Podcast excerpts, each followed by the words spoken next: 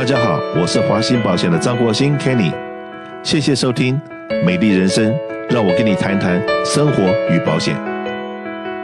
我们有很多好我们的好朋友听众打了电话来，呃，就问我们说，哎，那这个状况可不可以帮我问一下律师？那个状况可不可以帮我问一下律师？或是今天我们今天请我们公司 marketing 的同事 Grace 到节目里面来，代表大家来发问，然后来问我们李律师，碰到这样的状况应该怎么处理是正确的？没问题，呃，那确实呢，我们最近因为在这个驱逐保护令最近有一个新的调整之后，确实有很多房东朋友，像我们华人朋友很多都是房东嘛，然后有跟我们联络，想要咨询一下李律师相关的问题。那第一个问题，我这边想跟听众朋友们和李律师分享哈，就是。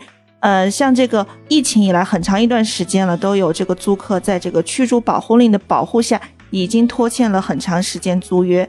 但是呢，现在好不容易房东想，哎，那你的这个租约马上就要到期了，你不交房租好，但是你租约到期了，你现在可以搬出去了吧？我不要你这个房客了。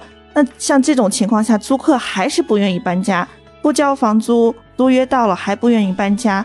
像这种情况下，房东应该怎么办呢？像这种情形之下，谢谢，首先谢谢 Kenny 兄，也谢谢 Grace，呃、嗯，给我们这个机会啊。回答这个问题的话呢，就是如果说是有这种情形发生，有几种途径你可以做，OK，呃，因为这个首先要看你住在哪个城市，哪个 county，OK，okay，哪个州，对啊，我们现在讲的是加州，嗯，OK，有的是 county 也不一样，州呃各个城市不一样，它每自己的这个这保护令是不一样的。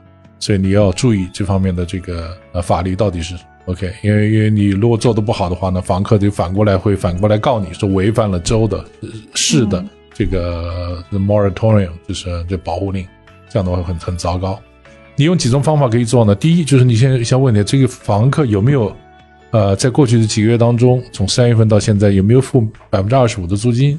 嗯，OK 有没有付？如果如果有付的话呢，也许你还真的是不能够。赶他走，虽然他已经到期了，他可以给你再提出理由说，哎，另外就是说他有这个 COVID-19 的困难，嗯，找不到地方住，OK，你不能把他们赶走。这个你在加州，尤其是现在整个 public policy 就是要保护弱者，你不能让人家露宿街头啊。对，所以在这种情形的话，这个法院也好，法官也好，陪审员也好，也可能会站在房客的这个角度，OK。嗯，我问一下，那如果说我今天我这个房子是买来以后。也是有贷款嘛，对不对？对。那可是你房客不付我租金，我真的没有钱付银行，那就银行来来找我麻烦了。我银行就要。你可以申请 forbearance，这个有另外一个 policy，那联邦的 forbearance policy，嗯，你可以延期啊，你可以把你的 loan 延期啊。OK，Yes。我那我现在付不出 payment 来怎么办？你可以延啊，就是延。对啊，反正债还债还是债还在，只是往后延就是了。这个很糟，就是其实你的利息啊什么会更多，因为你往后延了嘛。它这个这个利息反而更多，但是有这样的计划在。如果有付百分之二十五，就你有没有用这个政府的这个 policy？他有有给钱给你们，就政府的这个帮助房客付房租的这个百分之八十的这个 program。嗯，OK，他有没有参加？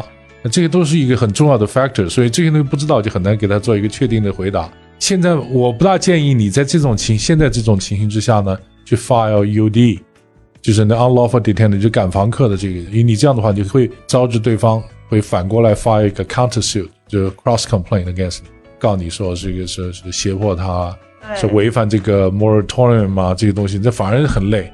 OK，在这种情况就，非常好的办法，我在上次那节目里也讲到。你可以发小额法庭，就可以去发。你小额法庭在你跟这个疫情有关系的这个案子当中呢，房东房客的有呃案子当中，它是没有上限的，嗯，也没有数量限制啊。所以以前的话，你一年只能发两个 loss small claims 只有两个，现在没有了。以前的上限，个人呃是一万块钱，公司是五千块钱，这个上限也没有了。所以你可以无限制，你如果他从二零二零年到现在欠你五万块钱、六万块钱，你整个费用都可以 file 在小额法庭。你拿到了判决，放一个 link 在那个房客的 credit 上面，让他好受吗？他下次你别忘了有这个 judgment 在，他再找地方住是很难很难的。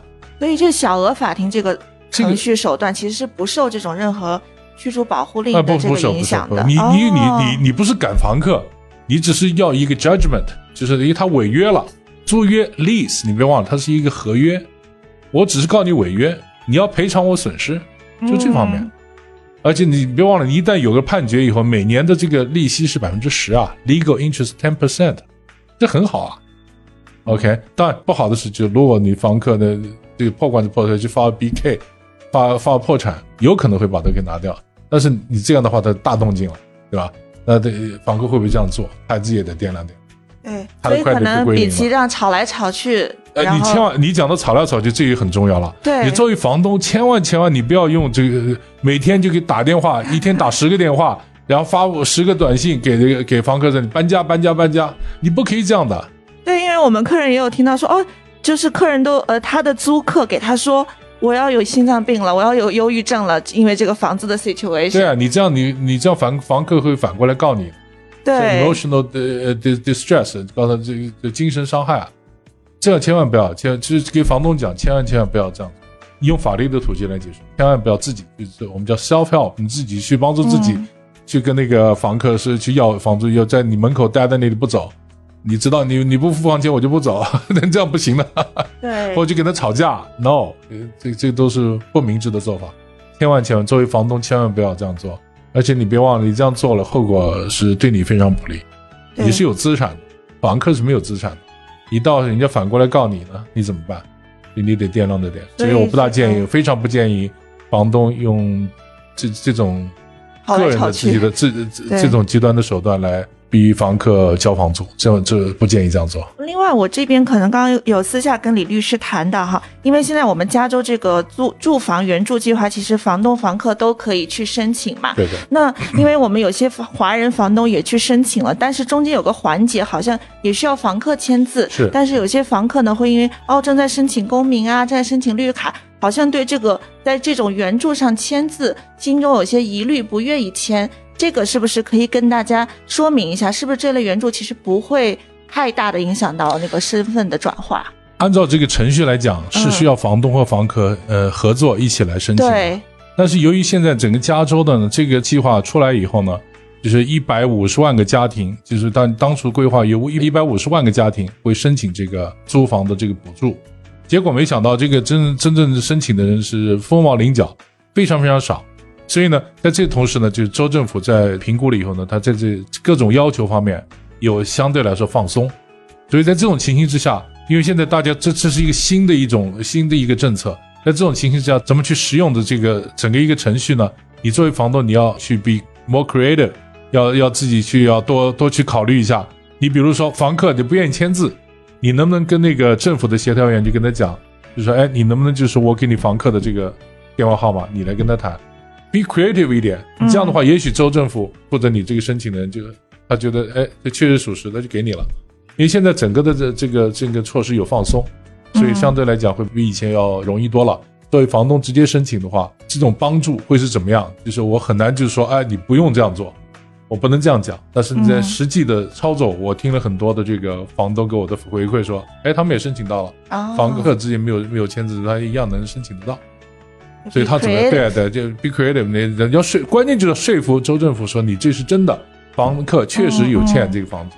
嗯、了解，对。最后还想问李律师一个问题哈，那我们知道，尤其是加州这个整个大环境的政策是保护房客的，但是我们也知道，就是不交房租其实有两种情况，一个就是你丢了工作，收入低，真的交不上房租。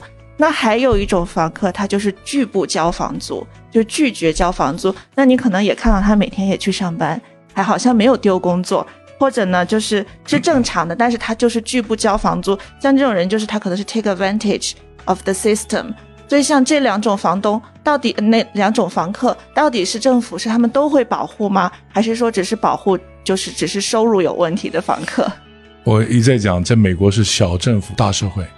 他没有人，没有那么多的员工，去来 enforce 到底哪一个哪一个个人是真的是需要保护的，哪些个人是 take advantage，就是、嗯、就是那个 abuse 这个 system，没错，确实很难。大家如果有发现 abuse 这个 system，去向政府举报，OK，这是一条途径。嗯、你不可能指望政府有那么多的员工去 enforce，哎呦，说哪个人真的是受需要的，哪个人是不需要的，政府不可能有那么多人。你你比如说，我听说在，我记得记得我我有朋友在北京，他说一个公安局有十万多警察，哇，那么多警察，那这这这美国有多少警察？这做这美国最大的警察局是 L.A. Sheriff Department，对，大概就几千人吧。每一千个老百姓现在可以分到零点九个警察。对啊，每一千个那那个如果正常来讲，你看一千个老百姓有二点七个，然后纽约的地方大概三点五个。可是我们洛杉矶呢，已经是这个小小小小政府，OK，是一千个零点九个人。所以说叫警察叫不到警察，不要急，慢慢来，慢慢等。都会，因为他真没人，所以是这样子的。所以像是这种，呃，到小政府来判断你这个租客到底是 abuse system 还是真的经济困难，与其等这个时间，那可能房东一个月一个月的房租都损失了不少钱。确实，是是这样的。对对对，对，我觉得这个我一直在倡导，就是一定要利用这个小额法庭。小额法庭在美国是一个法治社会，你不能老是指望着这个政府来保护我，法律是很好的一个工具。小额法庭，你只要用惯了，对老百姓来讲是非常非常好的一个法律工具。在很多的这个争议当中，都可以通过法小额法庭来解决，时间短，呃，成本低，效率高。所以，Why not use it？那如果我们一般的这个大众朋友们想要利用这小额法庭，是一定要聘请律师吗？还是其实小额法庭是不能用律师的，只能本人、哦、本人出庭。对，你可以带翻译，但是你不能请律师，律师不能出小额法庭出庭的，代表客人是不。呃，律师出庭最低最低是 limited case，你可以请一个，嗯、就是请律师一万多块钱的，你请律师上 limited case 给小额法庭，律师是不能进去代表客人的。了解了解。所以说呢，这个律师有的时候也要代表自己要出庭。对，我也可以用小额法庭来代来保护我的权利啊。对对啊，那我可不可以把我的所有债务卖给你，那变你的债？No，I don't think so。这个这个这个你不能把它变，你别忘了，你如果是 COVID nineteen 以外的 case，如果在正常情形之下，你一个人一年两个 case，OK，只有上限的，OK，不是说你无限制可以去告别人，OK。所以在我们一再一再劝我的客人，就是说你在你做生意当中，对，你一定要 allocate，也就要分一部分资金用在法律上面，对，OK，这个是你这就作为你的公司的这个运营的成本，对，要放进去，而且这是可以。抵税的，没错，这为什么不用啊？没错，就这样的保护自己，有有。所以说，一个企业要请一个法律顾问，对，这也是蛮重要的，而且这是真的是合法的开销。然后，就像我除了要有请法律顾问之外，那我还要请李斌吃吃饭，来上上节目，这都是我的 entertainment，这都是合法的开销。对，anyway，再再次的感谢那个李斌律师用了那么多时间来给我们这个做社区服务，谢谢。那里，谢谢 Kenny，谢谢 Grace。